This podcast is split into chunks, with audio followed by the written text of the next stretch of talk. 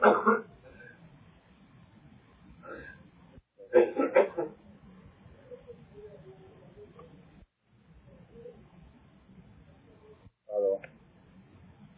Hashanah, Yom Kippur. Tocamos sofá. Tratamos de mejorar nuestra Teshuvah.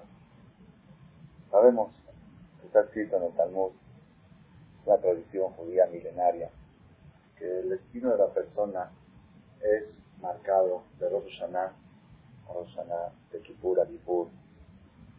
Rosh Hashanah se escribe, en Kippur se sella.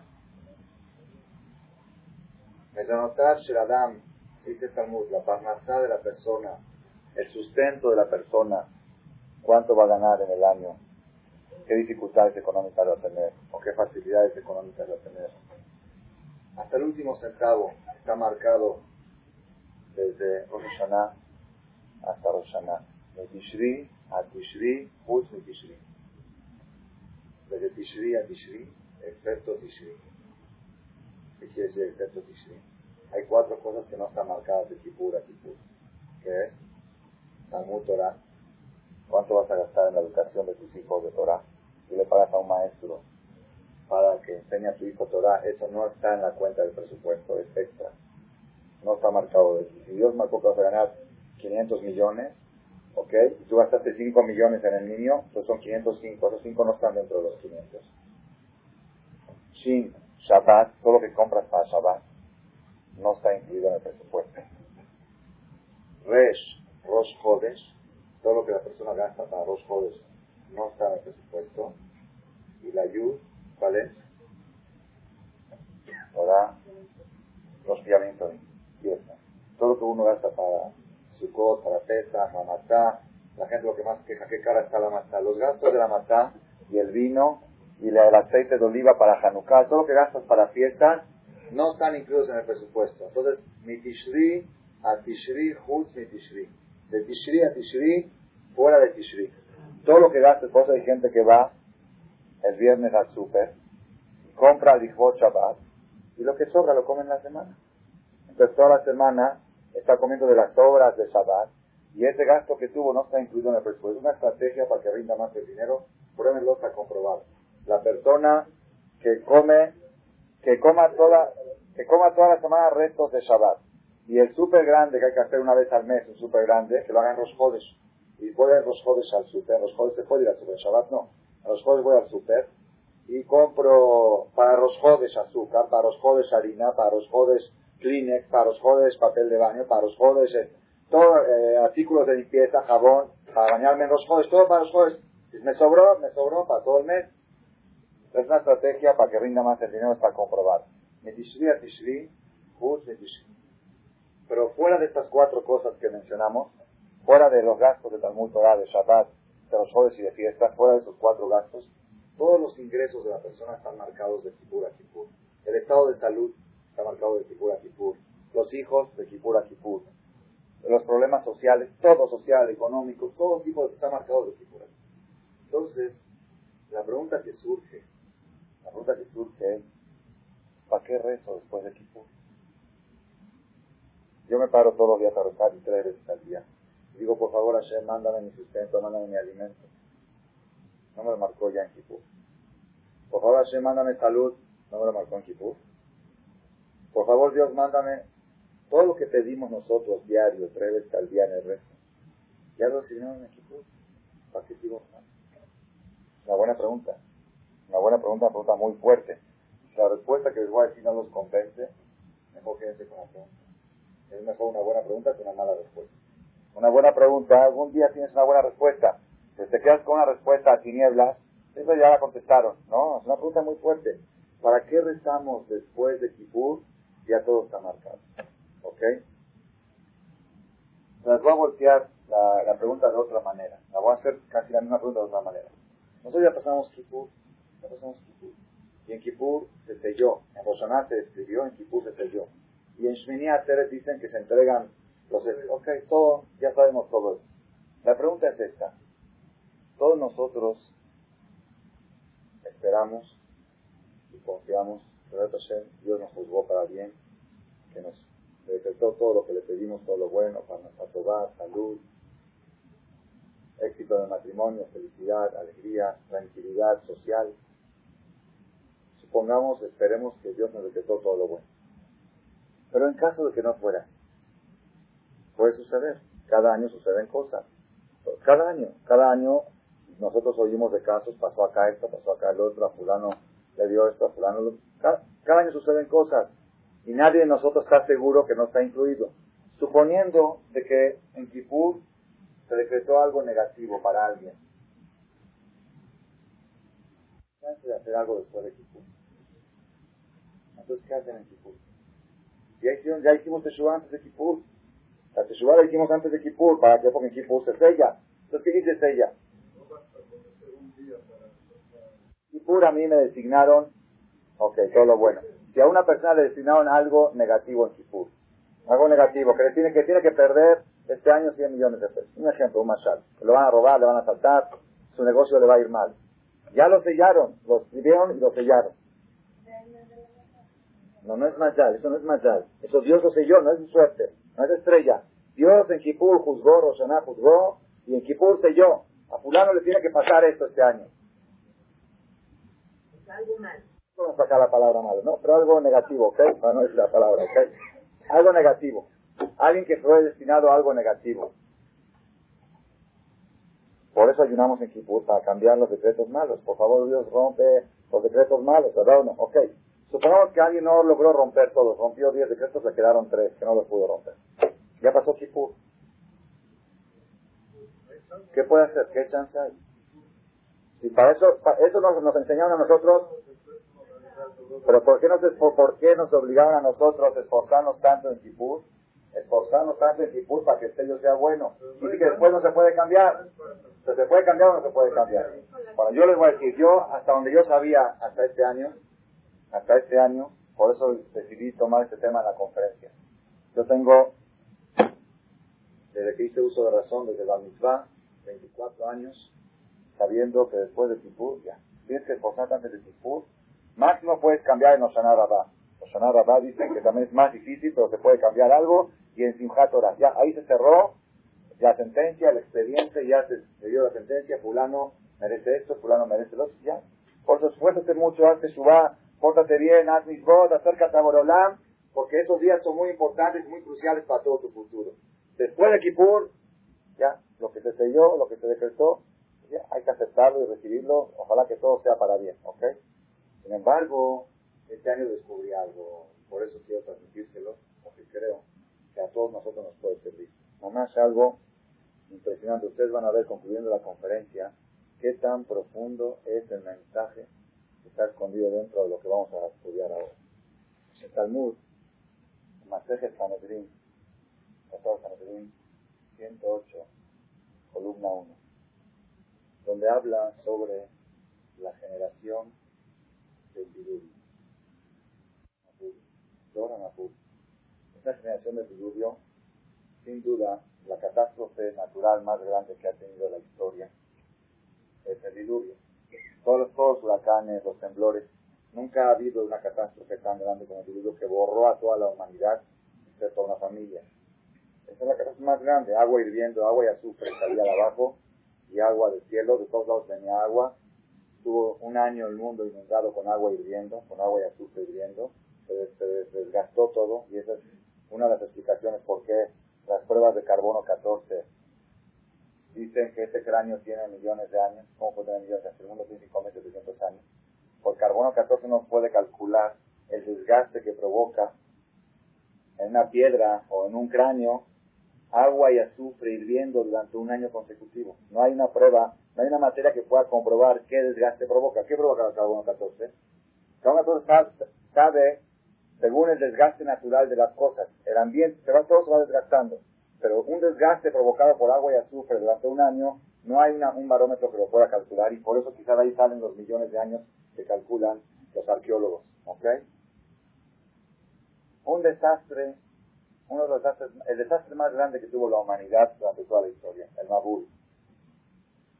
La Gemara dice que la generación del diluvio no fue sellado, no fue decretado su decreto hasta que hasta que escribían actas matrimoniales hombre a hombre, de mujer a mujer, hombre a animal y animal a hombre. Actas matrimoniales hacían bodas, estaban a la jupá, Mr. Chango con la señora Julia, o Jacobo con la, con, con la changuita, o con la mi señora elefante. Hacían bodas, compromisos. Hoy Baruch Hashem, no hemos llegado a eso todavía. Ya hay panteones de animales, ya hay este, restaurante de animales, ya hay comidas especiales para animales, ya hay protección. Todavía no se ha llegado, no se ha llegado oficialmente a hacer matrimonios de hombre con animal, oficialmente. Hombre con hombre yo oí, yo no, que hay sinagoga, una sinagoga, lo no, me lo enseñaron en un artículo de un periódico. Ok, por eso se ve el arco iris muy seguido, ¿verdad? El arco iris es la señal que tendría que venir el diluvio y Dios no lo manda porque lo Dios señala Noah. Y cada vez que Dios esté enojado para destruir el mundo, manda el arco iris. La gente, ¿qué padre? ¿Ya viste? ¿Ya viste el arco iris? Mira qué bonitos colores. Está bonito, pero, qué padre. Qué padre, Darmina. Darmina. Ah, no sabía.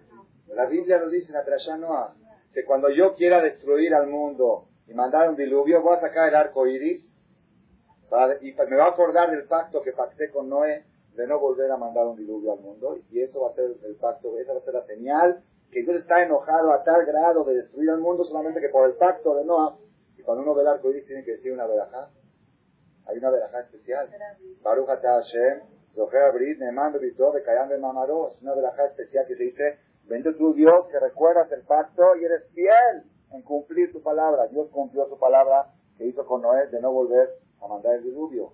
Entonces volvemos a Rabotai.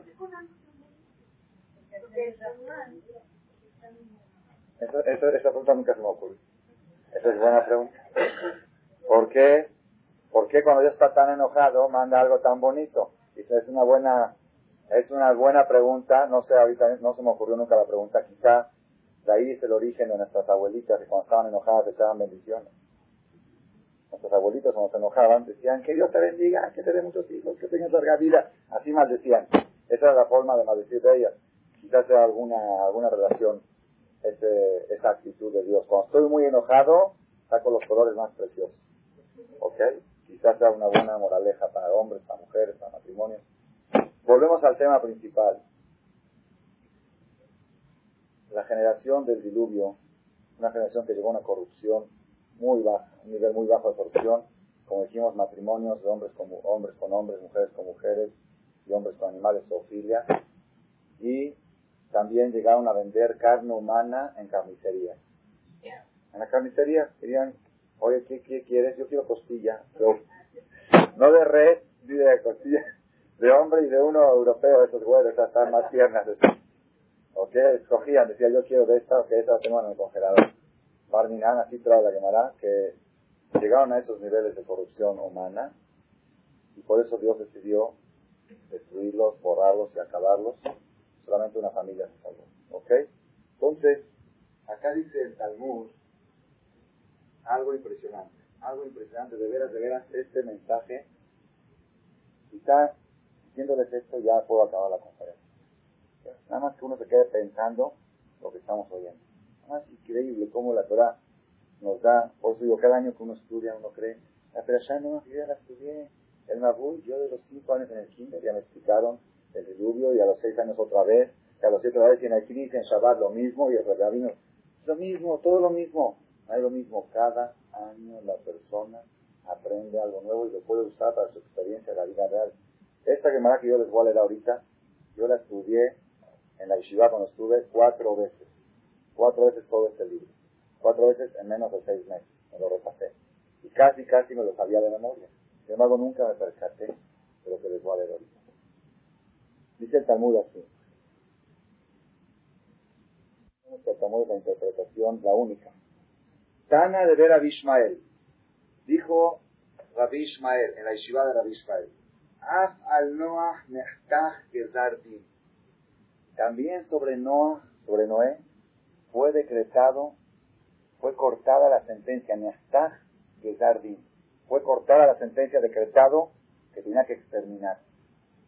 También sobre Noé Nechtach Gezardin. Oigan estas palabras. Nechtach, y si fue cortado, cuando la corte, ¿qué es la corte? Que cortan, ¿no? Pues a la corte suprema. Ellos cortan el veredicto, definen. También sobre Noah fue decretado el exterminio. ¿Quién le dijo eso al Talmud? El Talmud no puede inventar. Hay cosas que son tradición, pero eso lo saca de la Biblia. ¿Qué dice la Biblia? ¿Qué dice Dios al final de la Perashá Bereshit? Vayomer Hashem, dice el Pasuk, Dios, en Het Adam, voy a borrar a la humanidad, a Sherbarati, que yo creé, me alterné Adama, de sobre la faz de la tierra, me Adam, desde hombre a demás animal, adremes, reptiles, la dofa, y todas las aves, Kinihanti, Kiasitim, porque me arrepentí, que los hice. Versión literal, porque hay que entender que que Dios arrepiente no es el temor, ¿ok? Kinihanti, Kiasitim, me arrepentí que lo hice, que los hice, los va a borrar a todos. Si fuera que el plan original de Dios era dejar a Noah, no dice me arrepentí, no me arrepentí. Borra a todos y dejo a Noah, ahí está, Noah está bueno, Noah no está incluido. Y aquí vemos que el plan original de Dios era borrar al concepto humano de la tierra. Me arrepentí que los fabriqué. Es una producción equivocada. Hay que borrarlos y hacer una producción nueva. Entonces quiere decir, se entiende de la Biblia, que también Noé estaba incluido en, el, en el dictamen de exterminio. Entonces, ¿por qué se salvó? ¿Por qué salvó Noé? Está muy impresionante lo que van a ver ahorita. Acá viene lo que, lo que está relacionado con Kipur. También Noah tuvo la sentencia de exterminio. Ella, sino Shematajem Beneashim. Gracias a los ojos de Dios. Dijo, este me cae guapo, déjalo. Se ve bueno, este se ve bien, déjalo.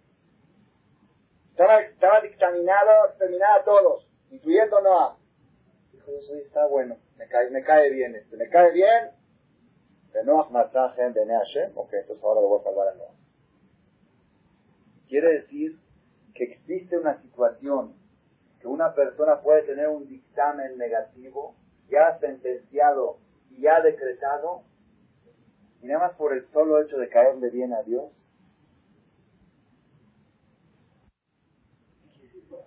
¿Cómo funciona Mamás es increíble, está escrito en el Zohar, el Zohar, la Kabbalah, la fuente de la Kabbalah. Dice Maljuta del Tata, que es Maljuta del Ela. Traiga unas sillas, por favor, y esa, esa,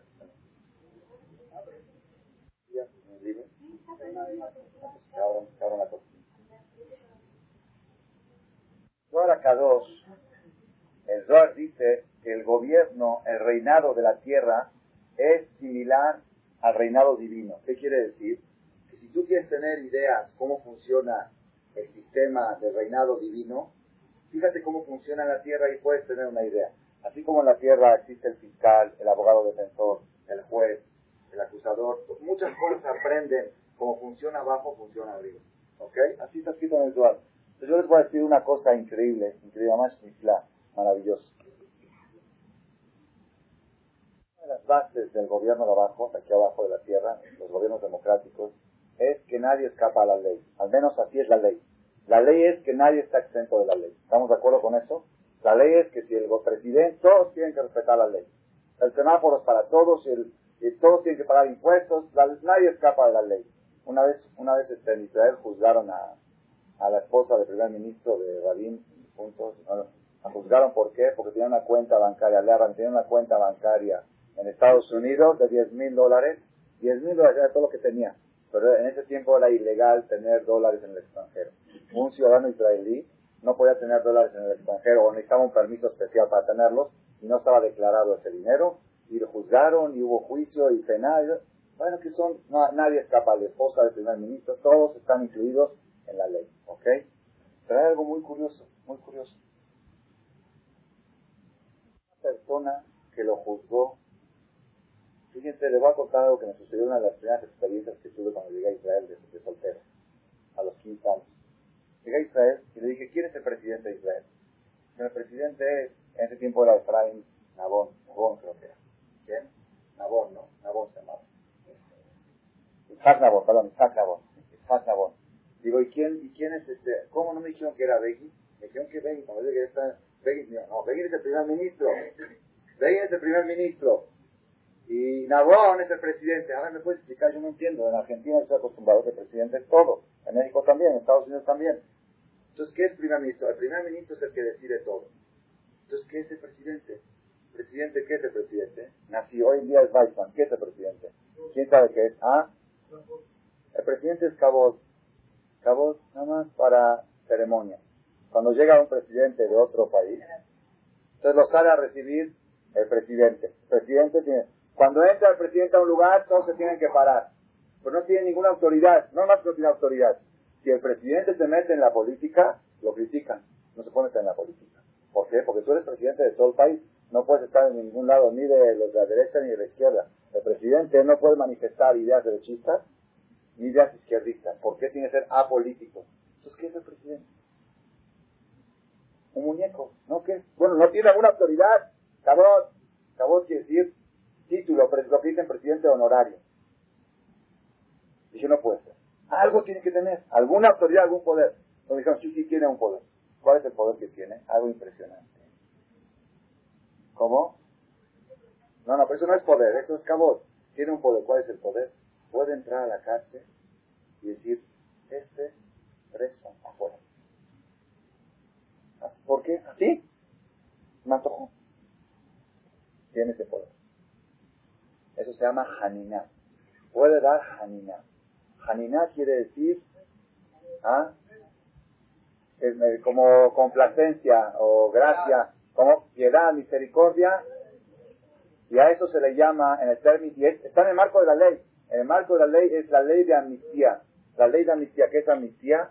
Puede, se puede agarrar a una persona que está sentenciado a cinco cadenas perpetuas y decirle, me caíste bien afuera. Se llama ley, Hok es una ley, Hanina. ¿Quién tiene ese poder? Solamente lo tiene el presidente. ahora entiendo. Ahora sí es un poder muy fuerte. Una persona que no está por encima de la ley, sino la ley dice, la ley dice que una, ahora, él no puede decir que no juzguen a alguien, ¿no?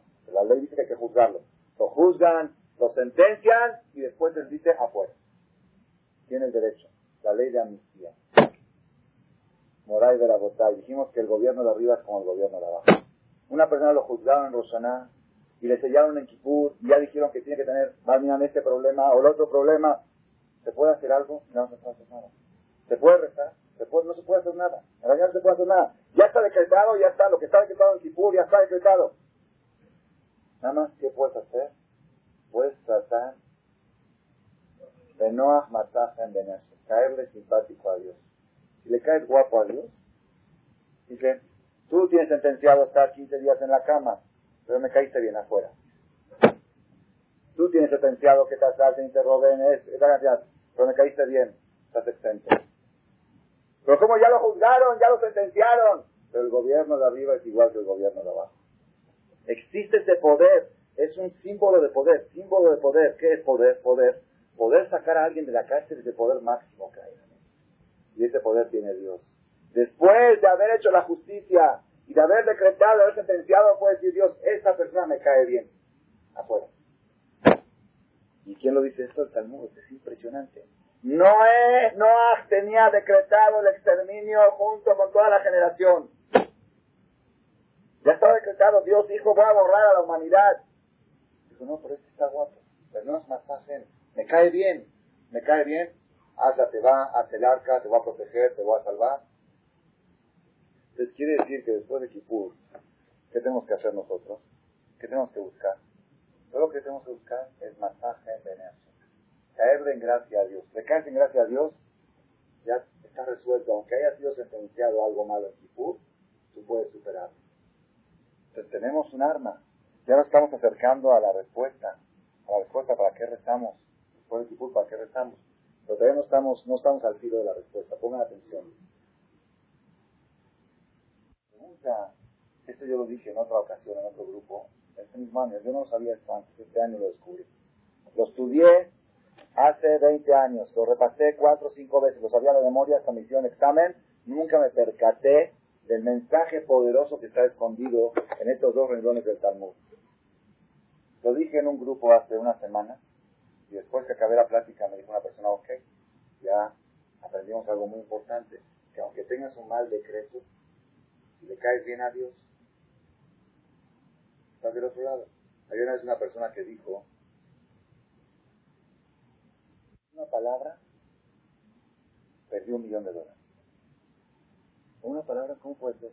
Si sí, estaba yo en el banco y el cajero estaba contando los billetes, el gerente estaba contando billetes en efectivo. Faltaba que me diga, tómalos.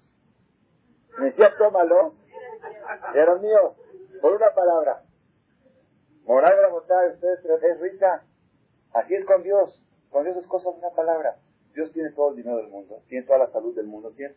Nada más falta que digas, toma. Todo es que le caigas bien y que te diga, aquí está. Por una palabra, ¿cómo? Por una palabra puede uno ser feliz o infeliz y por una palabra, por una palabra de Dios, no del gerente.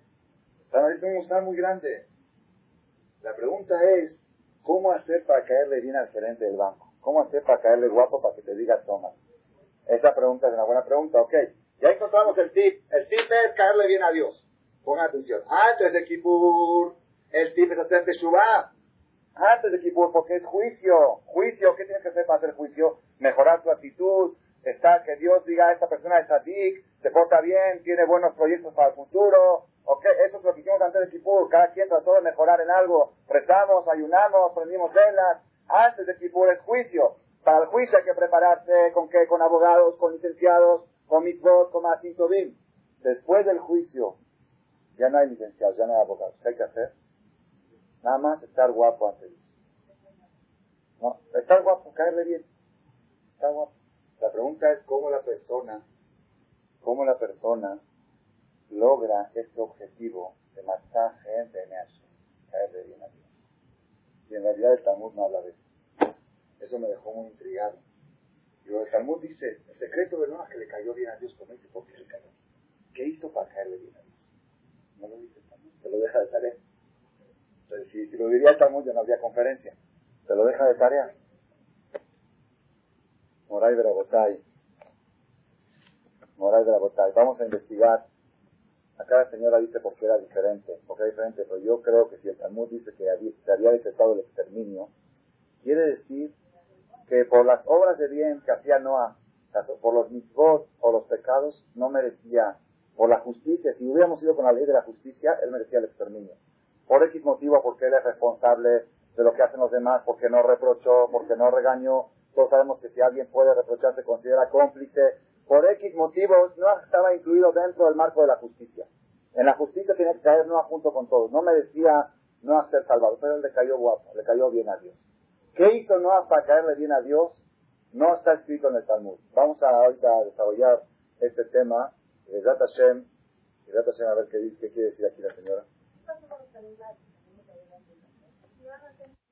Bueno, no, no, no. Es, se está metiendo en otra pregunta. Aquí pregunta la señora, ¿y los animales también le cayeron bien a Dios? La pregunta es al revés. ¿Qué culpa tienen los animales si Dios los quería exterminar? ¿Qué culpa tienen? Ah, pero había animales que se portaron bien, no todos los animales.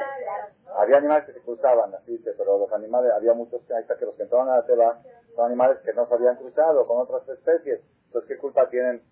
Rashid dice, ¿por qué Dios exterminó a los animales también? Tenía programado exterminar a los animales también. Dijo, todo lo que yo creo en el mundo es para el ser humano. Si no está el ser humano, ¿para qué se Toda la creación es para servir al hombre. Si extermina al hombre, ¿qué, qué caso tiene dejar de existir, así trae el. Entonces con eso se contesta que en el momento en que Dios decidió dejar a Noah, se decidió también dejar a aquellos animales que no se habían cruzado, porque ya tienen a quién servir. ¿Ok? Pues ya está contestada esa pregunta. Pero la pregunta es otra vez, ¿cómo se logra caerle bien a Borola? Caerle simpático. ¿Cómo se logra que Dios te diga, que Dios te diga, tómalo, tómalo? ¿Ok? Pongan atención. Puede haber, puede haber muchas, muchas, este, puede haber varias opiniones, pero yo les voy a decir lo que lo que he descubierto este año, lo que he descubierto este año, todo lo que estamos diciendo ahora son cosas que han surgido a través del estudio que Dios me ha iluminado en estos tiempos después de Kippur y de las cosas que han sucedido y que están sucediendo en el país y en el mundo. A través de todo eso he tomado esta conclusión de la plática de hoy. Dice el Talmud, pongan atención, ¿cómo puede ¿Cómo puede el ser humano llegar tan bajo, a nivel tan bajo de corrupción, que llegaron la generación del diluvio. ¿Dónde está? ¿Dónde radica?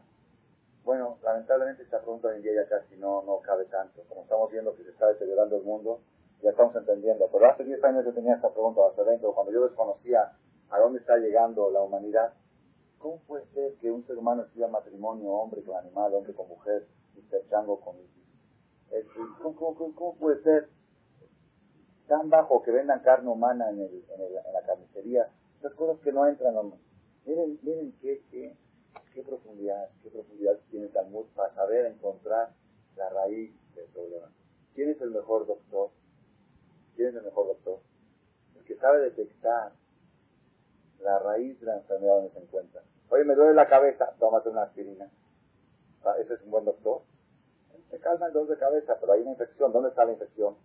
Eh, quizá en el estómago, quizá en el oído, quizá en la garganta. El doctor que sabe detectar el origen, el Talmud, sabe detectar el origen de todas las enfermedades morales. ¿Dónde radica? Mira lo que dice, dice así. Eh, Dora Mabul, la generación del diluvio, Lonit Gaú, no se orgullecieron, él sino por tanta abundancia que les dio Dios. Tanta abundancia que les dio Dios, la abundancia que había, la verajá que había, no les faltaba nada. El Talmud trae que la persona podía estar 40 años sin probar una gripa. Ah, ni una enfermedad. La mujer se embarazaba y en tres días salía Sin dolores, sin sufrimientos. El Talmud también dice algo impresionante. Dice que en unos cuantos pasos el hombre recorría de un extremo del mundo al otro. Unos cuantos pasos. Uno dice, ¿ya viste la tecnología moderna? Hizo aviones, hizo cohetes, hizo... Sí, pero quizá, si no hubiera sido por el deterioro que hizo la la generación del diluvio, no necesitaríamos de los aviones, y no habían accidentes aéreos tampoco. Entonces, antes del diluvio había una verajá, una, una bendición divina, un poderes extra, extranaturales que no nos podemos imaginar, tenía el ser humano. ¿Qué dijeron ellos? Pongan atención, ¿qué dijeron? Amru, Sur menú, le dijeron a Dios, apártate de nosotros. ¿Verdad? De la queja los tú no nos interesa. Más ¿quién es Dios que le vamos a servir? Humano Ilbo, cabo y a él que, a él que le afecta si nosotros hacemos esto o hacemos esto.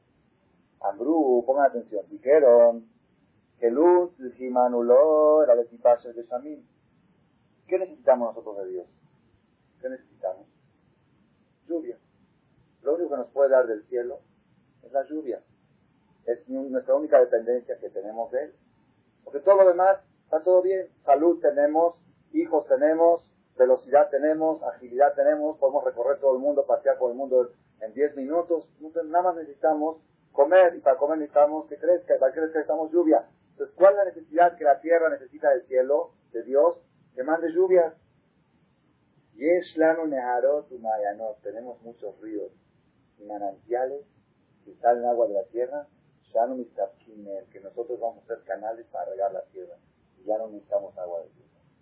Como tenemos aguas naturales que salen fuentes, que salen de abajo de la tierra, vamos a hacer unos canales ya todo el tiempo diciendo, Dios manda lluvia, Dios ya no manda lluvia. Ahí están los canales, ahí están las fuentes, se reparte el agua por los ductos a todos los campos, se riega el campo y llegaron a, un nivel que ya no necesitaban de agua de lluvia.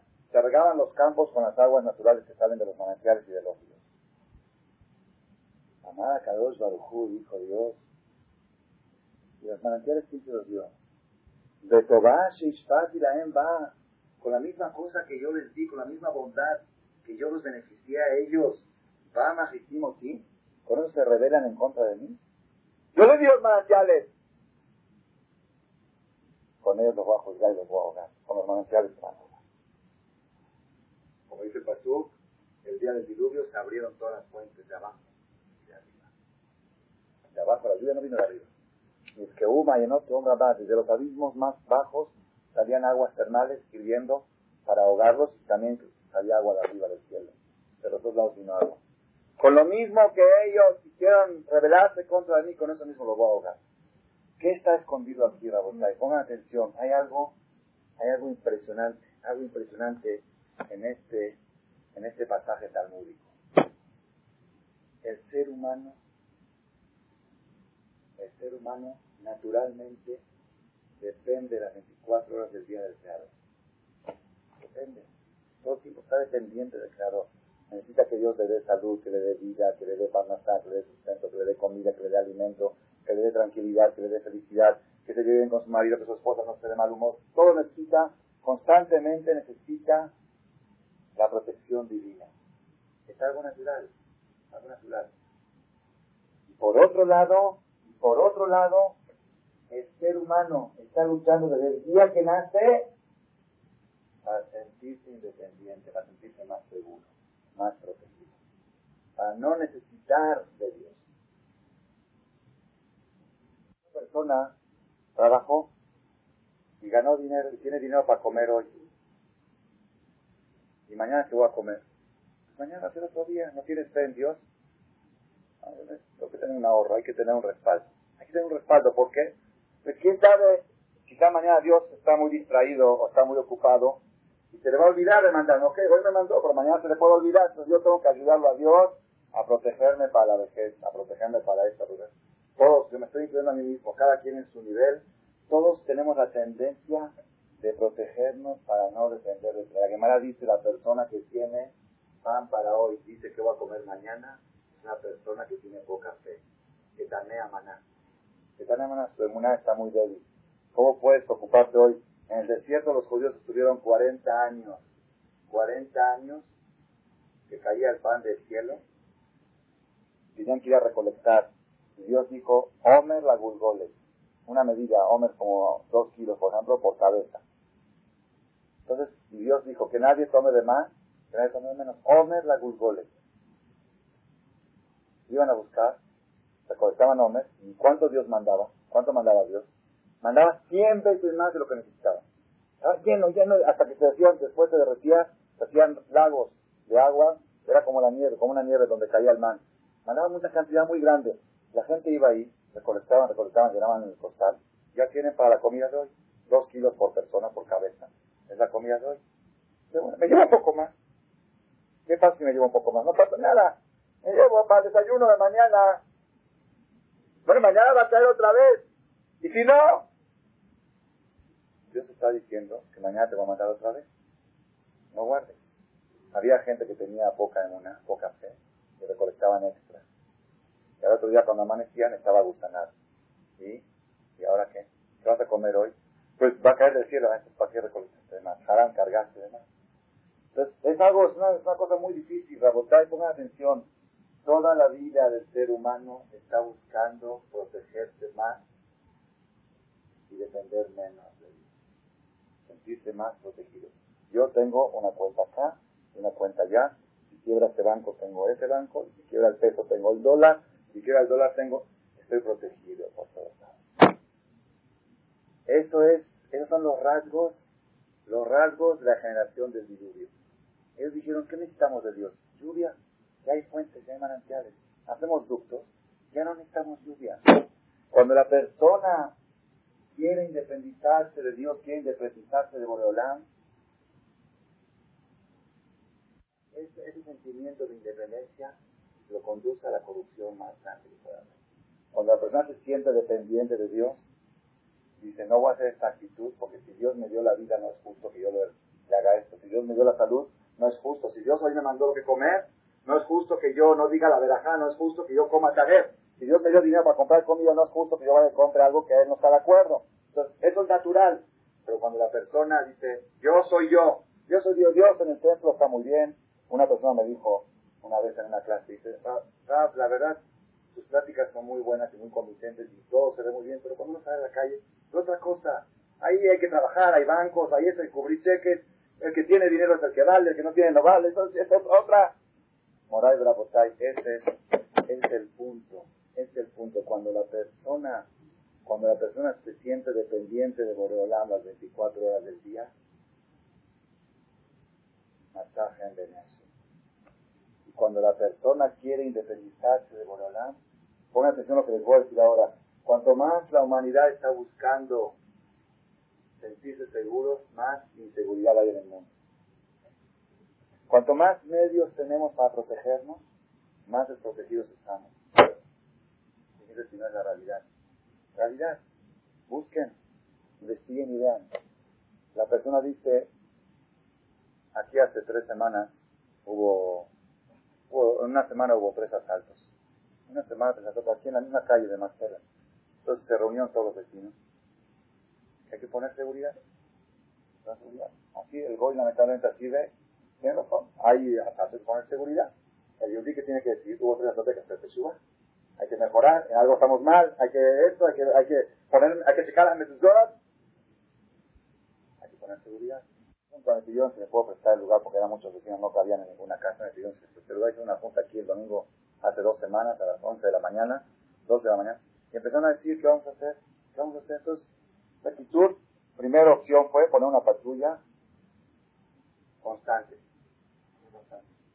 Saltó uno de los vecinos y dijo, yo me siento más intranquilo teniendo una patrulla en la puerta de mi casa.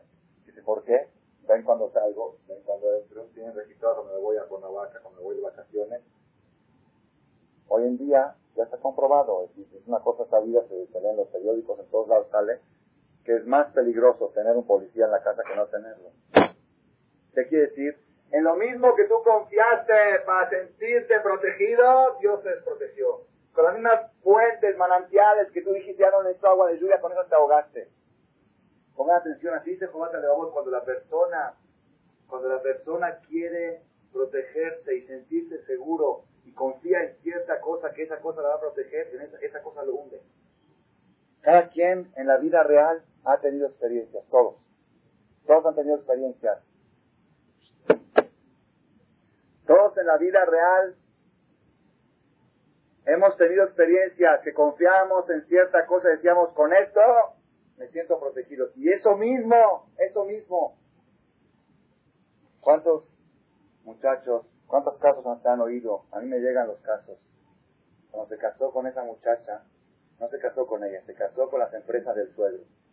Le dijeron, ya estás parado. Con un suegro así, ya estás parado. ¿Quién hundió su matrimonio? ¿Y quién hundió a su familia? ¿Y quién hundió a toda su vida? ¿Y quién lo, lo, lo, lo desdichó para siempre? Las empresas de su suegro la riqueza de su mujer. ¿Cuántos casos se han visto?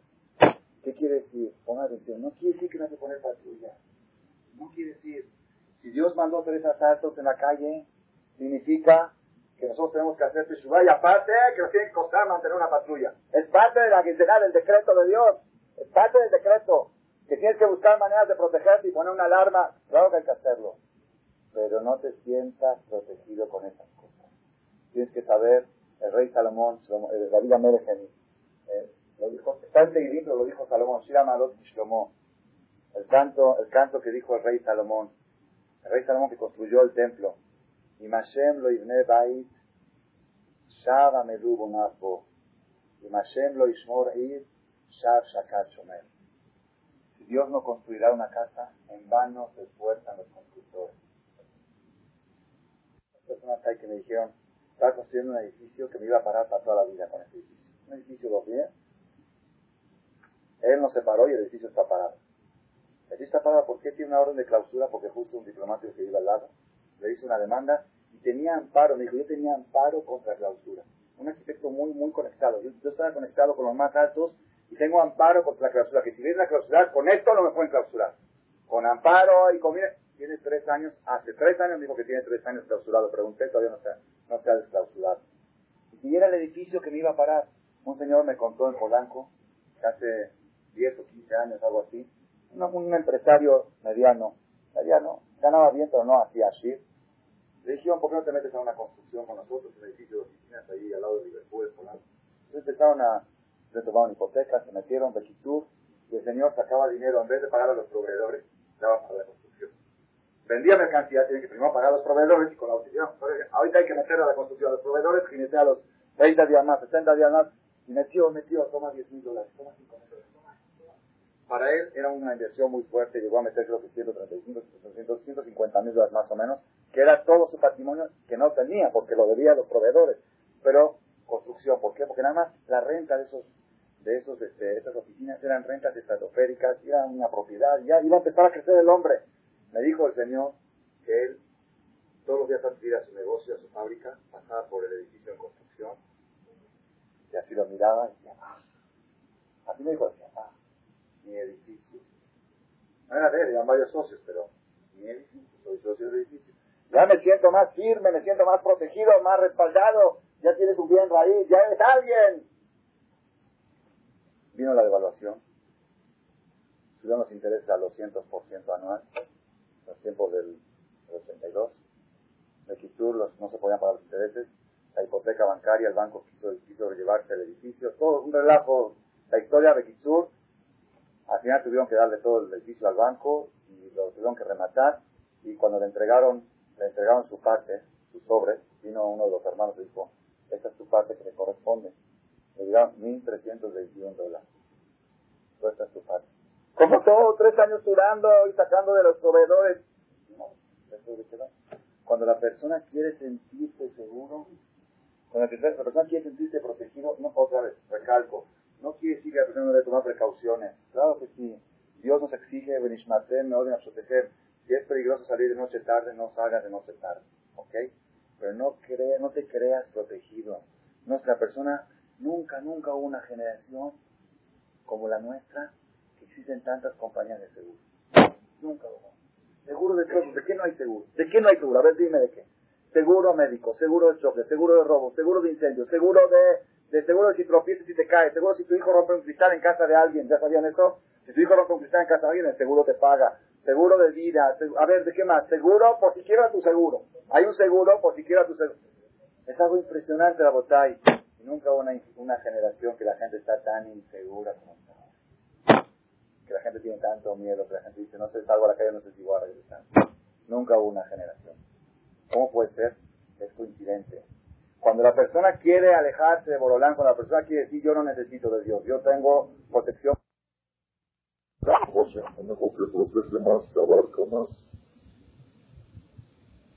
Yo hice un seguro, los normalmente los seguros médicos no cubren partos, no cubren partos, porque el parto no se considera accidente.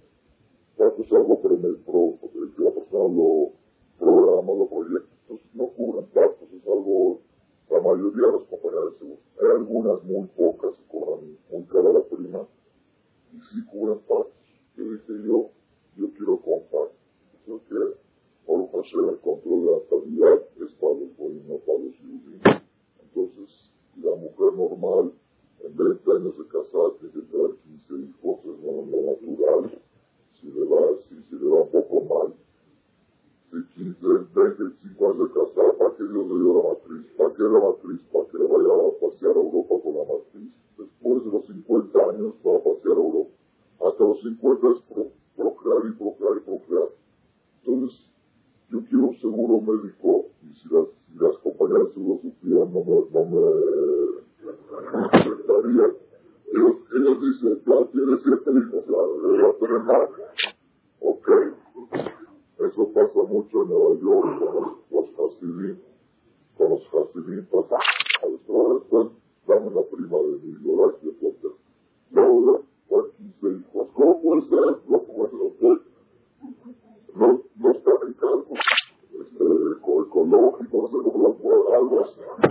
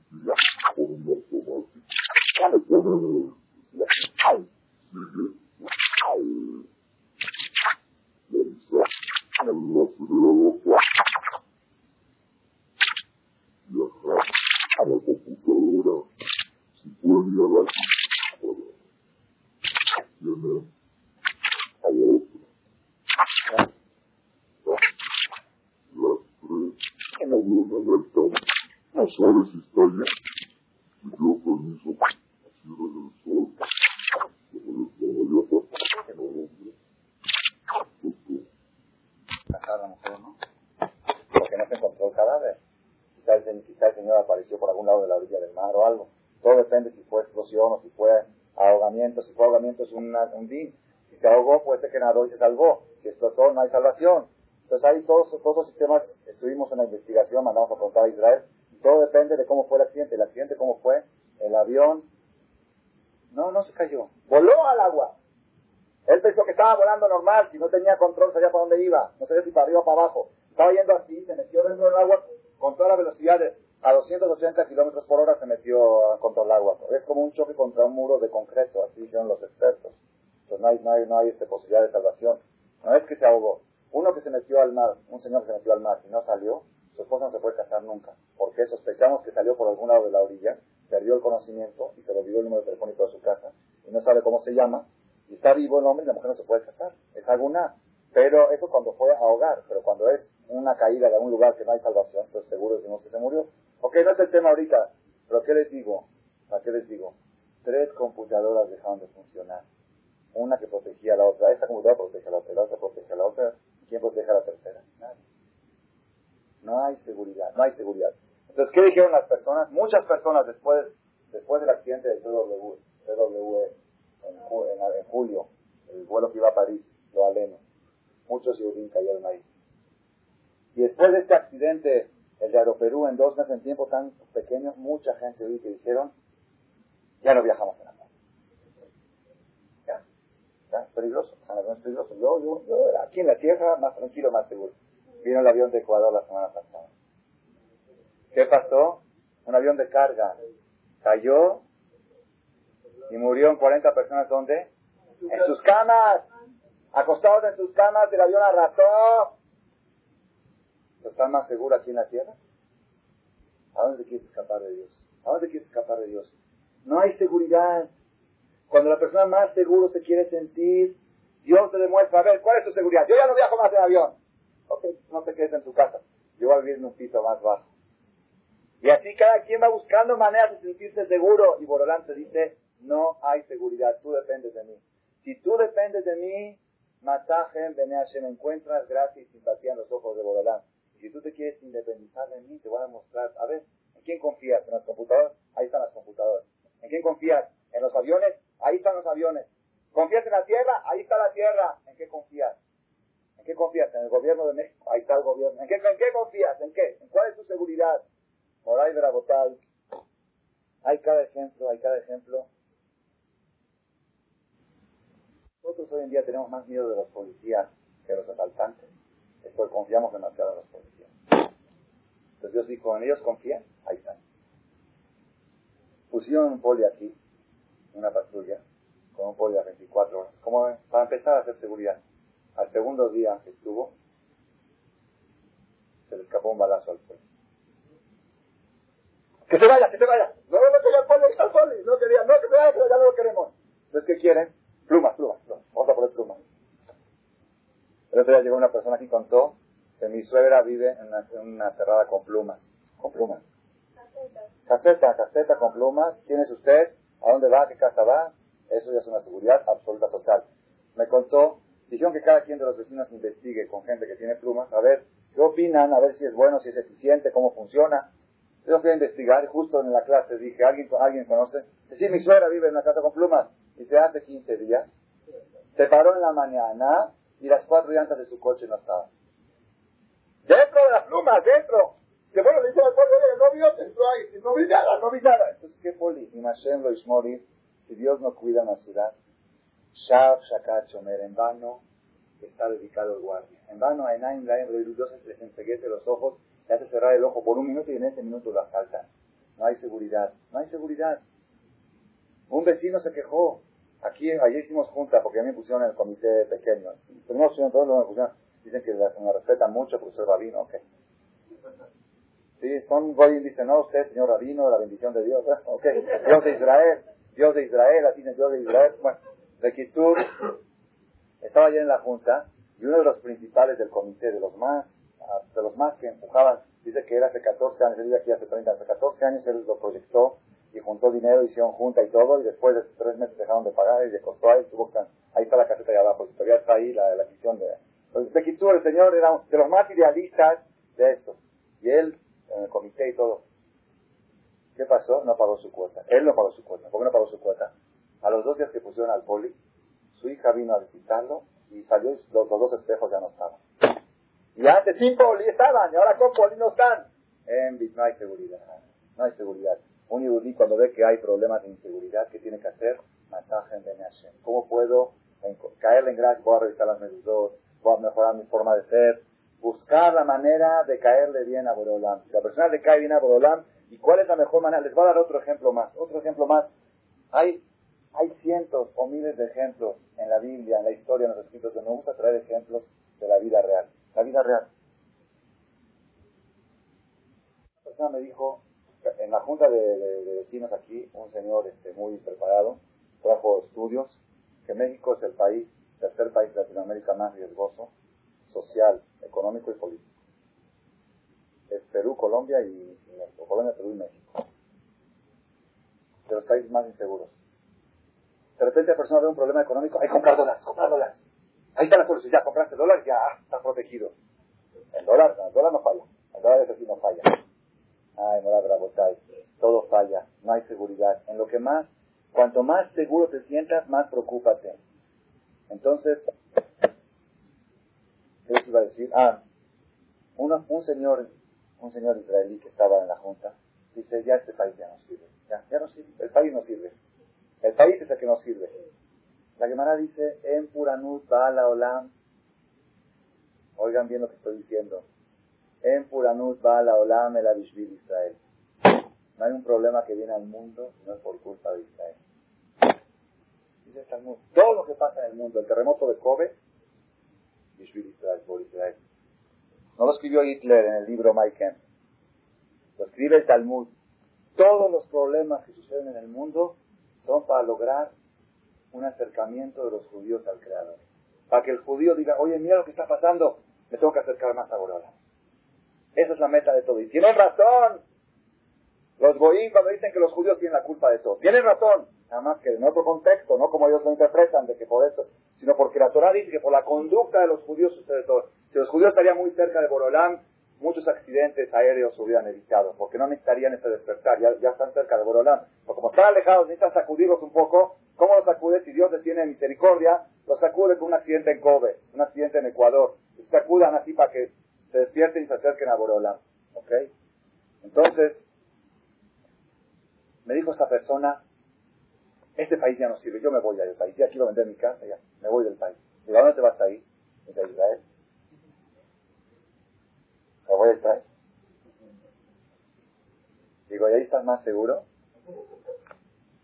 Ya saben que hay un, hay un pasú que dice, Israel de Hashem, Israel confía en Dios. En Israel, después de la guerra de los seis días, lo alenos, lo alenos, hicieron etiquetas, calcamonías en los coches. Israel Betach Betal. Israel confía en el ejército. Un ejército que pudo superar a tantos enemigos en seis días, acabar una guerra que se daba por perdida. Israel Betach Betal. Pero en Israel, yo Baruch Hashem nunca tuve confianza en el ejército, siempre tuve confianza en Borolam. Pero a mí una cosa que me daba mucha tranquilidad, ¿cuál era? Los Miklatim. ¿Saben qué son los Miklatim? En Israel hay refugios en México no hay refugios. Aquí en México, si hay una guerra, no hay refugios. En Israel, te metes a un refugio, por más que se derrumbe todo el edificio, estás protegido. Hay refugios abajo de la tierra, hay sótanos con muros de concreto de este tamaño. Y, paredes de metal así grandotas.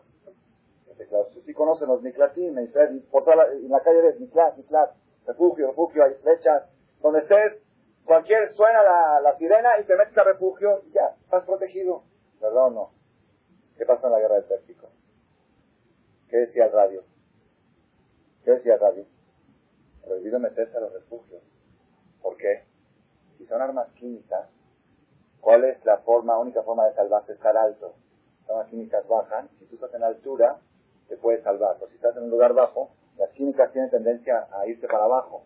Entonces, ¿qué hicieron? En los cuartos más altos de los edificios, había que cerrar un cuarto blindado con, cerrarlo con este, con masking las compañías de masking crecieron mucho, las, acciones, no de veras, estaban agotados, tuvieron que estar importados. Toda la gente cerraba sus ventanas con masking para que no entren gases químicos y había que estar lo más alto posible. Esa era la, ahora, ¿cuál es el problema?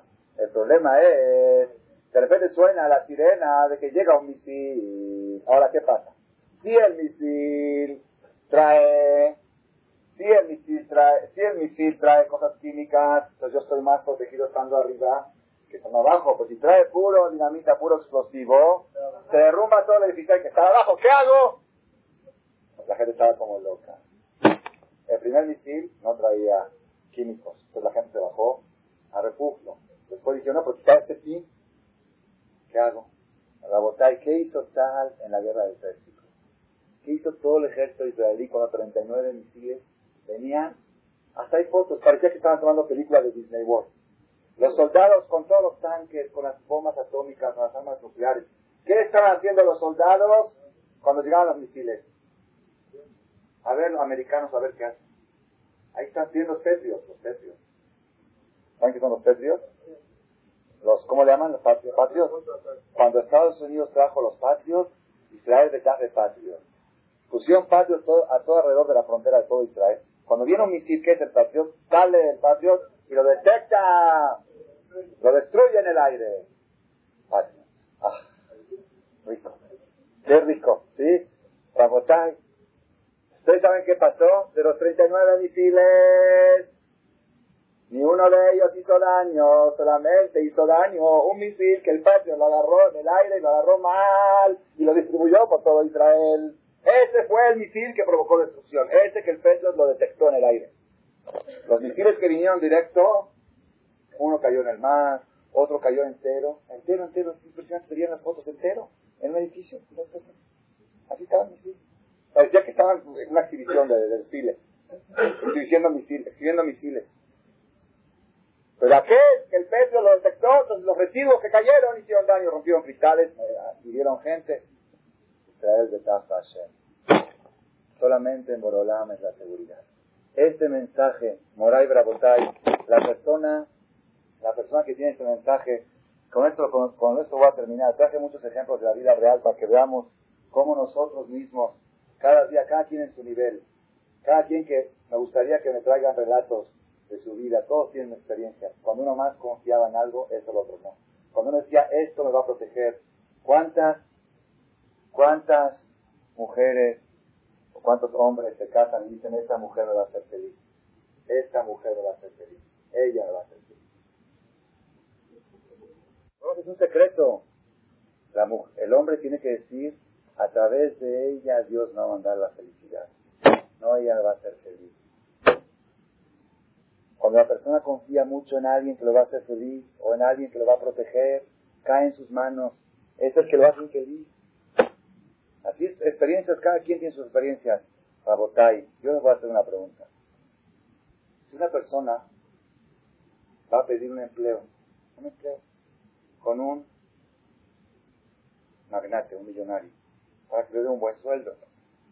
Y viene el magnate y le dice, le dice, ¿cuánto vas a pagar? Dice, mira, si hay, si llueve en épocas que no es de lluvia, te pago. Pero si no llueve, no te pago. ¿Le entras al negocio? Le dice, si la contaminación está baja, te pago. Si está alta, no te pago. ¿Sabes que mejor voy a buscar otro trabajo? Perdón, no pongan atención.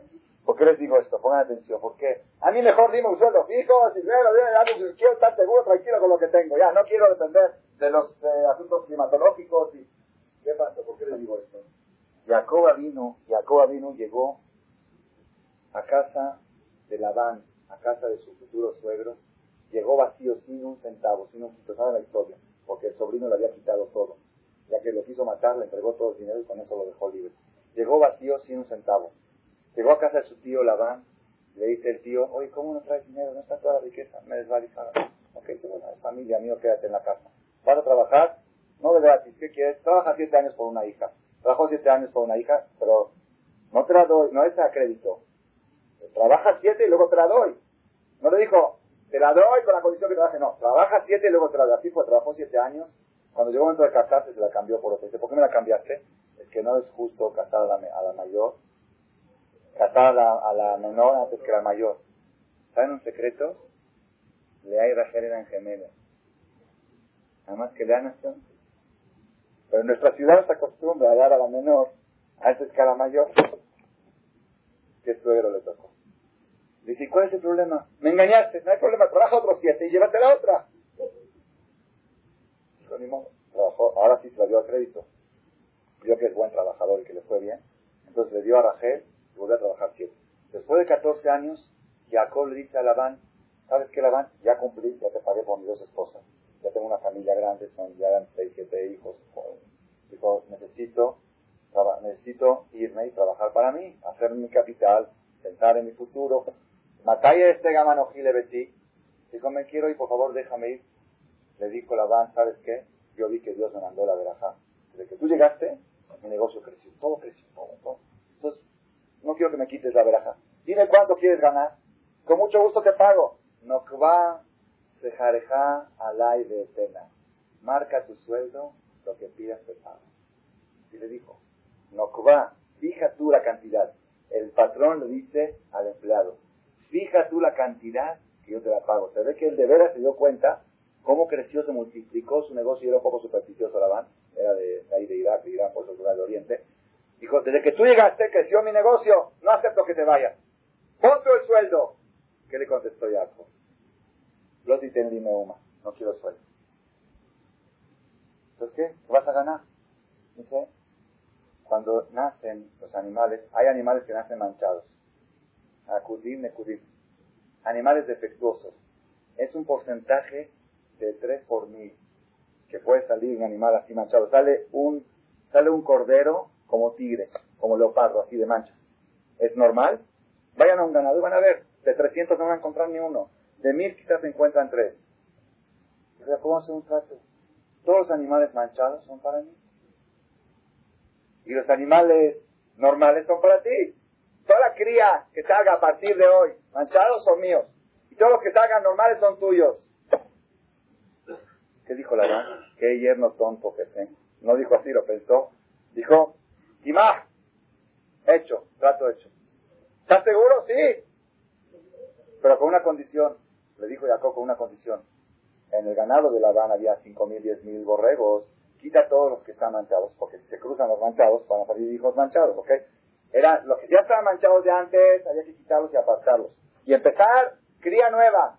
Hay diez mil borregos lisos, y a partir de hoy todo el que sale manchado es de Jacob, y todo el que sale blanco es de Labán. Y después viene la historia como Dios hizo el milagro que salían 80 por 90% manchados. Venía Jacob y dice, dame mi parte, aquí están los que están limpios. Si no, los míos, no era al revés, los míos eran los manchados, los lo engañó 10 veces le cambió el sueldo. Moral me la batalla, pero yo que quiero llegar. Cuando el suegro le ofreció un sueldo fijo y le dijo, tú pon la cantidad, el yerno dijo, no me des nada, que Dios me dé lo que. No quiero que mi sueldo dependa de un ser humano. Que Dios marque, ¿aceptas? Yo voy a trabajar de empleado y el día que llueve me pagas, el día que no llueve no me pagas. ¿De quién dependo? Como los labradores antes dependían de la lluvia, yo quiero depender de la lluvia también que diga uno, el día que hay menos de 150 y meca en, el, en, el, este, me paga. ¿Ok? Es casi imposible. Pero Dios, para Dios, yo quiero depender de Dios, no quiero depender de las personas. Rabotai, la Torah está lleno de esto, está lleno de esto. Abraham vino, Abraham vino, Abraham vino, hizo una guerra contra la primera guerra mundial que vimos la semana pasada, cinco reyes contra cuatro reyes, la primera guerra mundial de la historia. Primero ganaron los cinco, luego ganaron los cuatro, al final secuestraron a su sobrino, Abraham vino salió con 318 soldados a pelear y le ganó a la potencia, a los cuatro reyes, les ganó la guerra. Una guerra impresionante.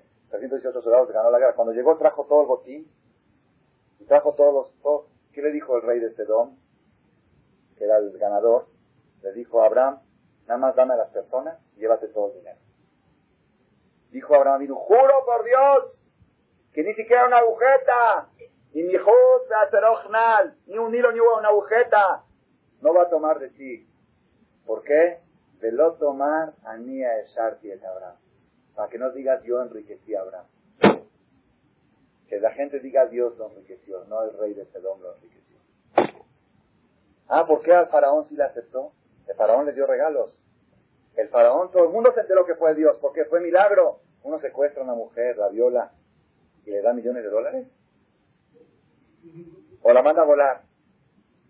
El rey secuestró a Sarah y después le dio millones y millones y millones. Todo el mundo se enteró por qué. Porque vino un ángel en la mitad de la noche y le dijo, cuídate mucho de no tocar a Sarah y esto. Ah, entonces todo el mundo se enteró que Dios le dio ese dinero. Pero cuando él fue a guerrear y ganó la guerra, ¿qué va a decir la gente? ¿Ya viste cómo Abraham vino y ganó la guerra? ¿Ya viste cómo el rey lo recompensó? No quiero que no diga la gente a mí el Shafi y Abraham. Rabotai, sintetizamos el tema de esta noche. ¿Cuál es el tema? Después de Kippur, ya está el juicio cerrado. No, el juicio no se vuelve a abrir. ¿Qué es lo único que podemos hacer? Caerle en simpatía a Dios, caerle bien a Dios. ¿Cómo le cae la persona bien a Borolán? De una sola manera. Cuando la persona se para ante Dios y dice, yo dependo al 100% en ti, en ese momento Dios dice, qué guapo estás. Cuando la persona dice, yo me quiero proteger para no necesitar, dijo un jajam que hay gente que está tan protegida, tan protegida con su dinero, tan protegida, Dios ya no le puede quitar dinero. Si le quita acá, tiene seguro. Si le quita acá, tiene en Suiza. Tiene acá. No, no hay forma. Y hay veces Dios le quiere quitar una guesera con el dinero, le quiere hacer una capará con el dinero, pero no puede. Le quita acá, hay gente que choca y sale ganando. Yo conozco, tiene tres seguros, cobra los tres, tiene tres coches. Y cada, cada seguro, en mercancía que tenía clavado no podía vender, la asaltaron, se la quitaron, ahorita el seguro le pagó el precio de venta. Siempre, está, siempre salen ganando en todo. ¿Sabe qué dice Dios? Vigila, ya no puedo quitarle el dinero a la persona, quito a la persona del dinero. Si ya no puedo quitar el dinero de la persona, quito a la persona del dinero. Es mejor no estar tan protegido. Es mejor dejar un lugar donde Dios pueda cobrarse sus deudas. Dios, si hay un problema, cóbratela ahí. Este coche no está asegurado. Que me lo roben. Si hay una guerrera, que se vaya en el coche. Si hay una capará, que se vaya ahí. La persona tiene que buscar depender de Borolá.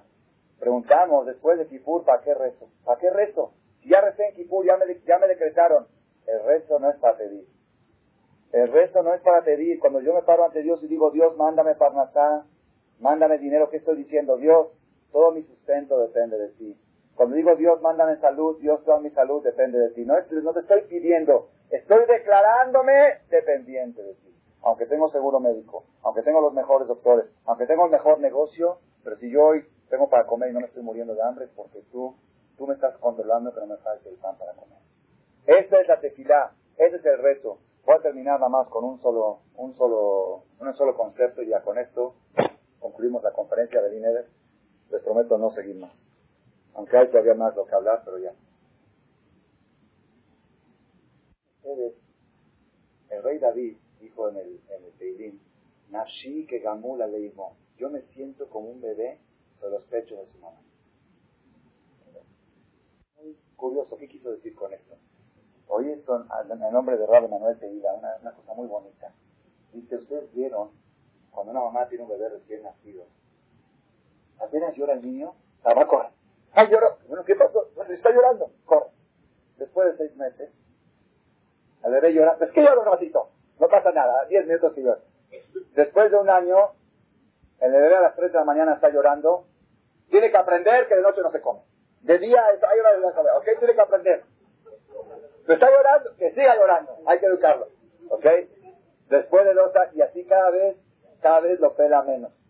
Así es, al principio todo corría nada más, cualquier detalle. Oye, pero todo, estornudó. Bueno, ¿qué pasó de estornudo? No, de estornudo, fíjate qué pasó con él. No pasó nada, estornudó. Así es, es natural, es natural, ¿verdad o no?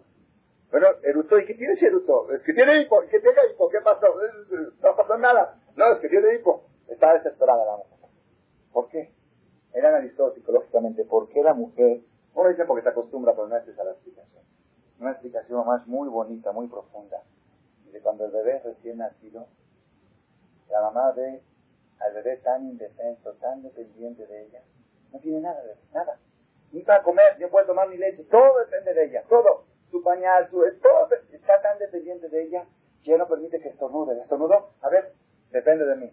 Cuando el niño va creciendo un poquito más, y el niño es más independiente, empieza a gatear, ya se mueve, ya puede agarrar algo y metérselo a la boca, bueno, ya que no depende tanto, entonces ya me preocupo menos por él.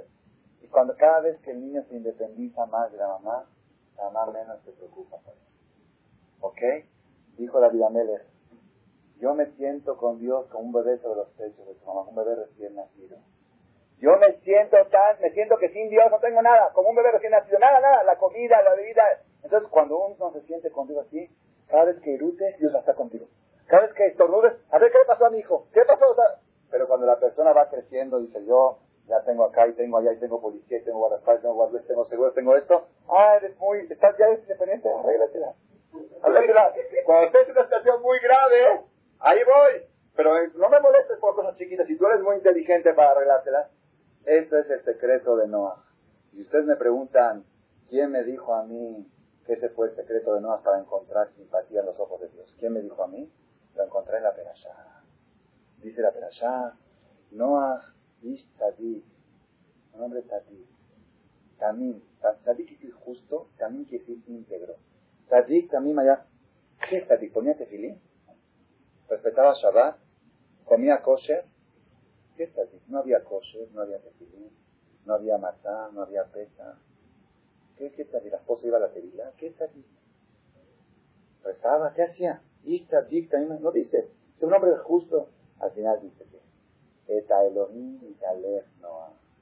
Junto con Dios caminaba Noah. Ese era su, ese era su y ese era su camino. Todo el tiempo se sentía ligado a Dios. Eta Elohim quiere decir junto con Dios. Ese es junto, fíjense la es quiere decir junto. Junto con Dios caminaba Noah. La persona que camina las 24 horas del día junto con Dios, la persona cuando se va a dormir, ¿qué tiene que pensar cuando se va a dormir? Dios, si tú no me mandas el sueño, no puedo dormir. Baruja Abil bendito el que hace caer el sueño a mis ojos. Hay un rezo especial, lo vamos a imprimir en español para la semana que voy a bastar. Uno dice una bendición especial a Dios, por favor Dios, quiero dormir bien y quiero despertarme bien.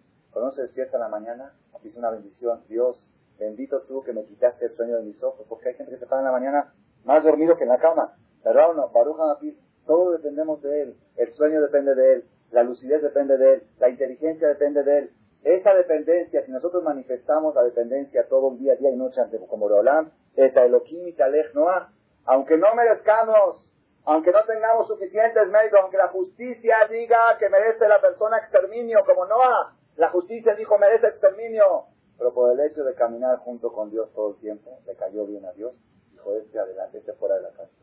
Esa es la amnistía, esa es la jaminá. Estas palabras de son que entran a nuestros corazones, que las grabemos, me digo a mí mismo, que cada quien a su nivel que las aplique y que las transmita para que podamos estar siempre, cuanto menos seguros nos sientamos, más seguros estamos. ¿Ok? Para que siempre podamos estar seguros y confiados en Boreolán y caminar tranquilos por la vida. ¿no?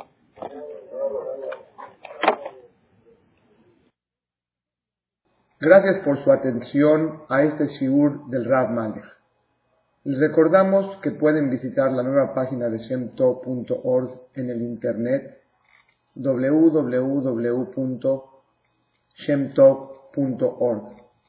Actualmente la página cuenta con varias secciones. Noticias sobre las actividades de Shem Tov a nivel mundial, escuchar o bajar las últimas conferencias del Rav Malech, escuchar o bajar la alhaja del día, imprimir o estudiar desde su computadora la perashá de la semana, estudio diario de Gemara, Daf Yomi en español, sincronizar su iPod con podcast, un manual para crear su propio CD de las conferencias que existen en la red, adquirir libros con entregas internacionales con la metodología del Rav Malech de español, fonética y hebreo simultáneamente, así como ubicar las ciudades en donde se reparten CDs a nivel mundial. Es que la misbot y muchas gracias.